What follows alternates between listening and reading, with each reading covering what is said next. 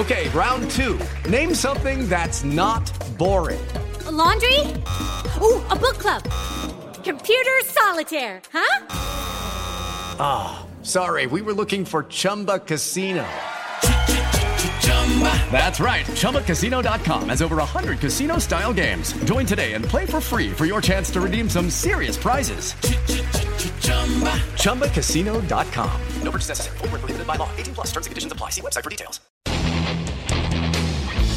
Ciudadanos informados, informando. Este es el podcast de Iñaki Manero, 88.9 Noticias. Información que sirve. Tráfico y clima cada 15 minutos. Y es quincena de la doctora Tamara Trotner, escritora, maestra en apreciación y creación literaria y doctora en investigación y creación literaria, que nos va a regalar una novela, una de estas road novel, ¿no? Que es, es, como un viaje de estos viajes iniciáticos que de repente, que fue hecha película, tengo, me acuerdo con Elijah Wood en el papel principal, allá en el 2005, pero se escribió en 2001 y creo que fue la primera novela de Jonathan Safran Foer. Ya nos platicará Tamara más adelante. ¿Y por qué debemos leerla este fin de semana? ¿Qué nos deja esta, esta novela que se llama Todo está iluminado? Everything is illuminated en, en, en inglés. ¿Cómo estás, Tamara? Qué gusto saludarte. Encantada, Iñaki, feliz de estar aquí. ¿Tú cómo estás? ¿Todo bien? Bien, bien, afortunadamente ya, ya esperando leer este fin de semana. Este, este fin de semana van a leer esta novela, Todo está iluminado, de este hombre, Jonathan Safran Foer, como lo dices, que esta es su primera novela, que además Ajá. el muchachito la escribe a los 25 años. Wow. Eh, a los 21 años él decide hacer un viaje a Ucrania para buscar a su abuelo, bueno, las raíces de su abuelo en un pueblo que se llama Trachimborg.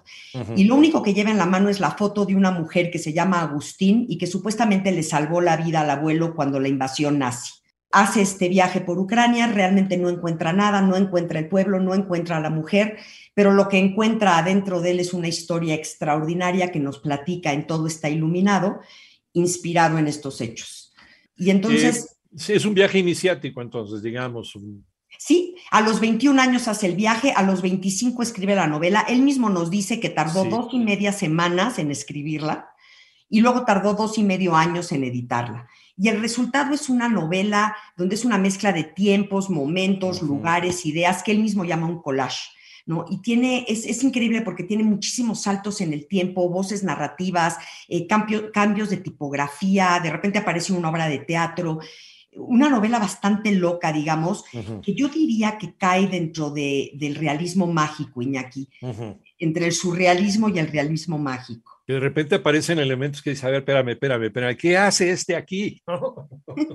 o sea, ya debes de estar vacunado, ¿no? Ya debes de tener este, el don de la sorpresa, ¿no? Finalmente cuando leas este tipo de literatura.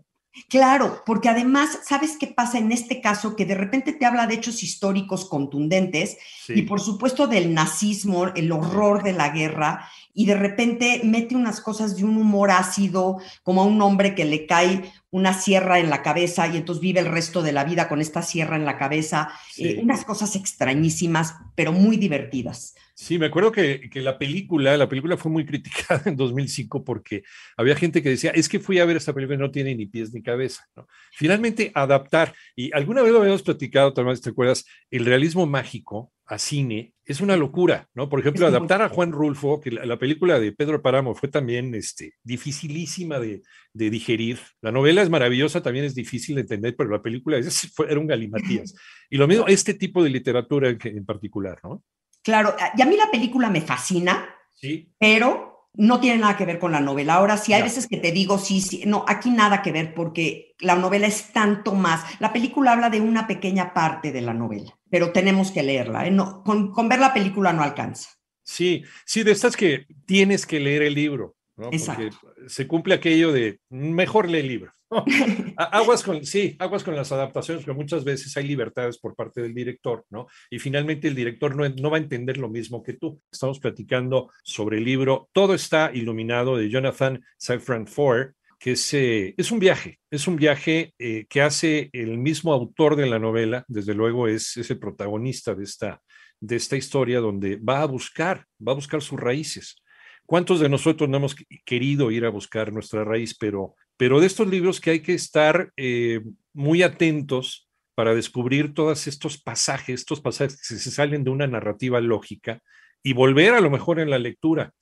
son de estas, eh, de estas novelas, eh, Tamara, que pueden tener varias interpretaciones. Y aquí es donde entra lo bonito, ¿no? De esta literatura. Totalmente. Absolutamente, Iñaki, porque además eh, yo lo leí primero hace un, hace un buen tiempo, lo releí ahorita para platicarles a ustedes y vas encontrando distintas cosas que, como dices, te, hacen una novela nueva, ¿no?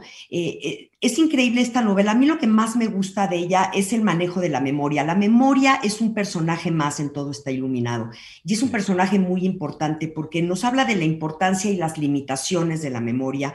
Eh, cómo pueden, cómo la memoria ilumina nuestra vida y de ahí el título, cómo vamos a destapar secretos familiares que pueden ser muy dolorosos, pero una vez que se destapan, entendemos nosotros, Iñaki, nuestros propios miedos, de dónde vienen nuestras costumbres, nuestros miedos, nuestros odios adquiridos, ¿no? Que de repente no sabemos ni por qué y te vas dando cuenta de que este pasado, eh, que se vuelve este personaje, es el que te está influyendo y entonces ya puedes tomar una decisión eh, habla también muy lindo del mundo escrito. La escritura tiene una importancia tremenda en la novela.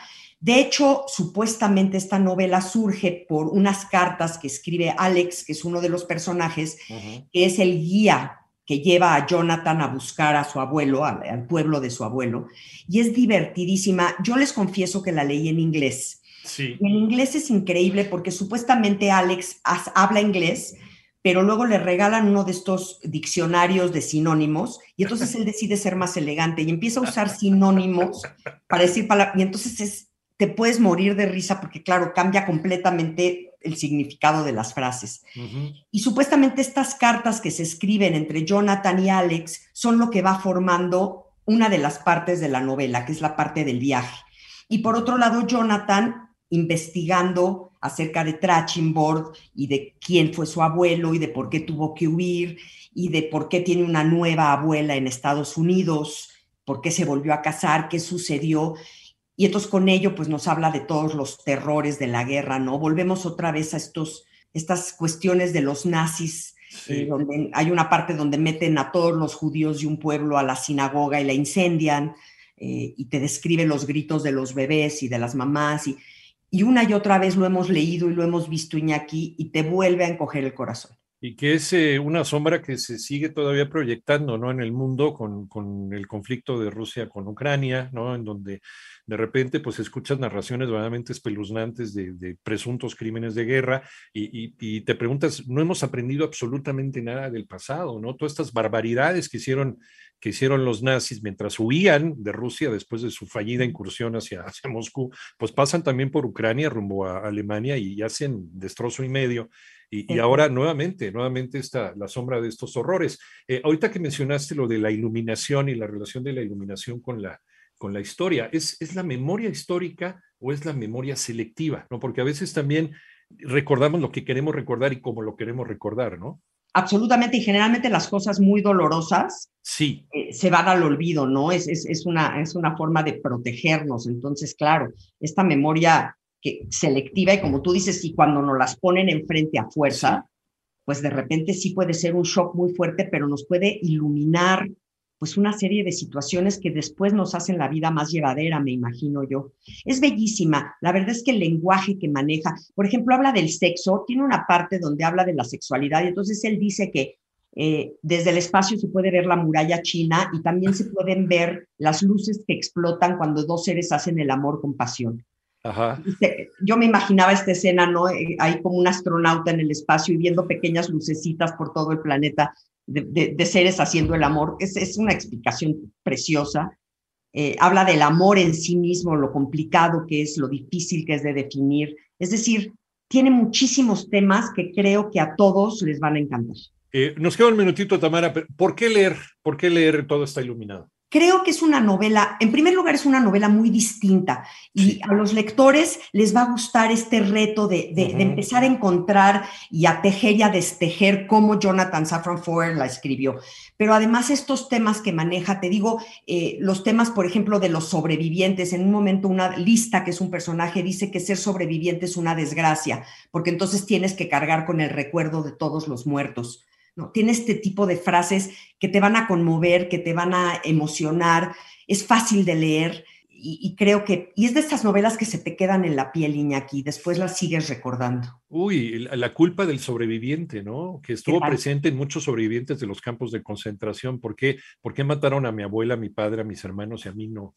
Claro, ¿cuántos no se suicidaron una vez que ya salieron y ya la libraron y se acabaron suicidando por esta culpa? Es un tema muy, muy importante del cual podríamos hablar horas y horas. No, un día te voy a contar una historia sobre eso que, es como para, es espeluznante, sobre eso de la sobrevivencia en los campos de concentración que me pasó a mí, un día te lo platico. Doctora Tamara Trotner, maestra en apreciación y creación literaria y doctora en investigación y creación literaria, todo está iluminado, de Jonathan Safran Foer, que ya está a la venta, lo pueden conseguir en cualquier lado, la encuentran en español, no se preocupen, pero es para disfrutarla durante el fin de semana. Gracias, Tamara, ¿dónde te encontramos? Tamara Trotner en todas las redes, Iñaki, me va a encantar escuchar de ustedes. Como siempre, y siempre contesta, nos consta. Gracias, Tamara, te queremos mucho. Cuídate. Abrazo fuerte, Iñaki, muchas gracias. gracias Seguimos en 88.9 Noticias.